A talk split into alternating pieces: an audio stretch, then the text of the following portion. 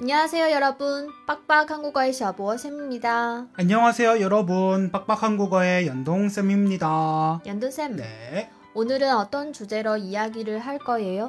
오늘은 헬로윈에 대해서 이야기를 해보려고 해요 네, 알겠습니다. 그럼 비아보아 한위 니워더 한위 실제 150회를 시작해보도록 하겠습니다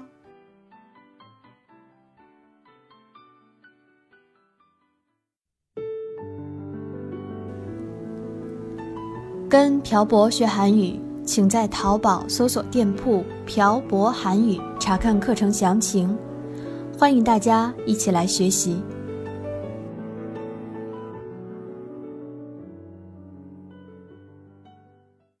오늘은 헬로윈에 대해서 이야기를 해보려고 해요 네, 연두쌤. 태태씨는 헬로윈에 대해서 알고 있어요? 잘 모르지만 들어본 적은 있어요. 음. 그럼 제가 알려드릴게요 네, 헬로윈은 매년 10월 31일 기독교의 축일인 만성절 전날 미국 전역에서 다양한 복장을 갖춰 입고 벌이는 축제예요. 그렇군요. 네. 원래 미국의 명절은 아니었고 스코틀랜드와 아일랜드에 사는 켈트인들의 명절이었는데 이 사람들이 1840년에 미국으로 이주를 하면서 헬로윈이 퍼져나가기 시작했고 지금은 미국을 대표하는 축제로 자리 잡았어요. 헬로윈에는 무서운 모양으로 분장을 하잖아요. 네, 이것도 기원이 있지요.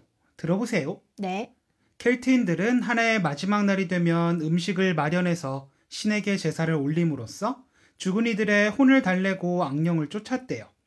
이때 악령들이 자신들에게 해를 끼치는 것을 두려워해서 자신들도 같은 악령으로 착각하도록 무섭고 괴기한 모습으로 꾸미는 풍습이 있었는데 이것이 태태 씨가 말한 헬로윈 분장 문화의 기원이에요. 음, 그래서 헬로윈에 사람들이 분장을 하는 거구나. 네. 태태 씨는 헬로윈에 대한 특별한 기억이 있어요? 저는 없어요. 연돈쌤은요? 저도 없어요. 저는 한국에 있을 때 헬로윈에 전혀 관심이 없었어요. 사실 지금도 관심이 있는 건 아니에요. 그래요? 네. 그런데 중국으로 유학을 와서 서양권 친구들과 친해지면서 헬로윈에 대해서 알게 되었어요.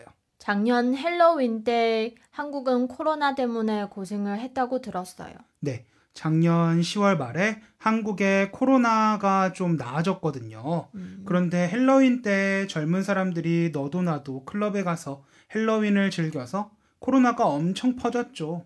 코로나가 무섭지 않은가요? 왜 그렇게 노는 건지 모르겠어요. 젊은 사람들이 생각하기에 자기들은 코로나에 걸려도 젊으니까 금방 나을 수 있다고 생각했다나 뭐라나. 근데 연돈쌤이 아까 젊은 사람들이라고 했어요. 네, 그랬죠. 그럼 한국의 나이가 많은 사람들은 헬로윈을 안 챙겨요? 그런 것 같아요. 나이가 많은 대부분의 사람들은 헬로윈이 언제인지도 잘 모를걸요? 연돈쌤 나이 많은 사람들 무시하는 발언 아닌가요? 무시하긴요. 전 무시한 적 없어요. 방금 무시하는 것 같았는데. 절대 무시하는 거 아니에요. 이게 한국은 미국의 영향을 많이 받거든요. 그래서 미국으로 유학을 가는 사람들이 많은데 그 사람들이 한국에 돌아와서 미국에서 챙겼던 헬로윈을 한국에서도 챙기는 거거든요. 중국 사람들도 미국으로 유학하는 사람들이 많은데. 제가 북경에 있을 때 2013년도인가 2014년도에 헬로윈 때 서양권 친구들하고 같이 클럽에 놀러 간 적이 있어요. 거기에 모든 사람들이 분장을 하고 있었거든요. 연돈쌤도 했어요? 전 노인 분장을 했었어요. 음, 왜 하필 노인이었어요? 같이 간 애들 중에 제가 나이가 제일 많았거든요. 음, 그래서 노인 분장을 해주더라고요. 사진 있어요? 없을 거예요.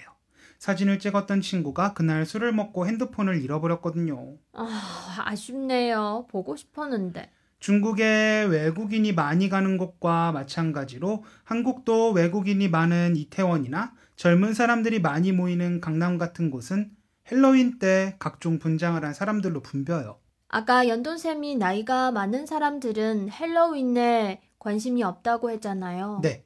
젊은 사람들이 헬로윈을 즐기는 게 유행이 되었는데 유행에 비교적 둔감한 나이가 많은 사람들은 헬로윈을 챙기지 않는 거죠.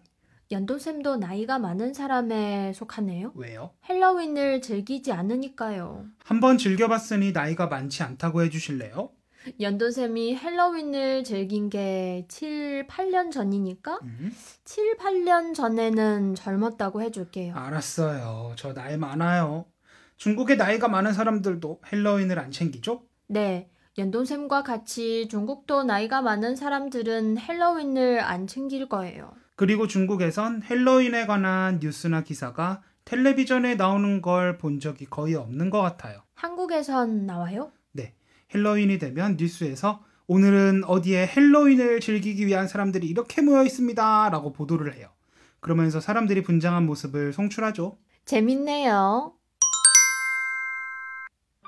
오늘은 헬로윈에 대해서 이야기를 해봤습니다. 올해는 헬로윈 때 저희도 나가서 놀까요? 나가서 놀자고요? 왜요? 젊은 사람들이 즐긴다고 했잖아요. 태태 씨도 젊은 사람이 되고 싶어요? 네. 그러니까 우리 10월 31일 밤에 분장하고 나가서 놀아요. 이런 건 태태 씨 스타일이 아닌데. 음. 그리고 무조건 젊은 사람만 즐기는 건 아니잖아요. 그냥 해본 말이에요. 저 분장하는 방법도 몰라요. 태태 씨가 진짜 나가서 놀자고 하는지 알고 깜짝 놀랐어요. 걱정하지 마세요. 그럼 오늘 내용은 여기까지 할까요? 네, 연돈쌤 오늘도 수고하셨어요. 태태 씨도 수고하셨어요.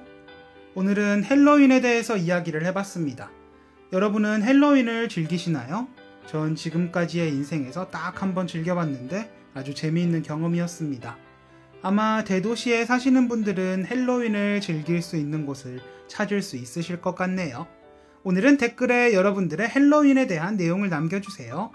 그리고 댓글에 여러분들이 듣고 싶으신 주제에 대해서 남겨주시면 주제를 선정할 때 적극 참고를 하도록 하겠습니다. 그럼 오늘 내용은 여기까지 할게요. 네, 지금까지 빡빡한 국어의 샤보쌤과 연동쌤이었습니다. 들어주신 분들 감사합니다. 다음에 봐요. 안녕。今天的文字版在微信公众号“漂泊韩语”上回复本期标题“万圣节”获取。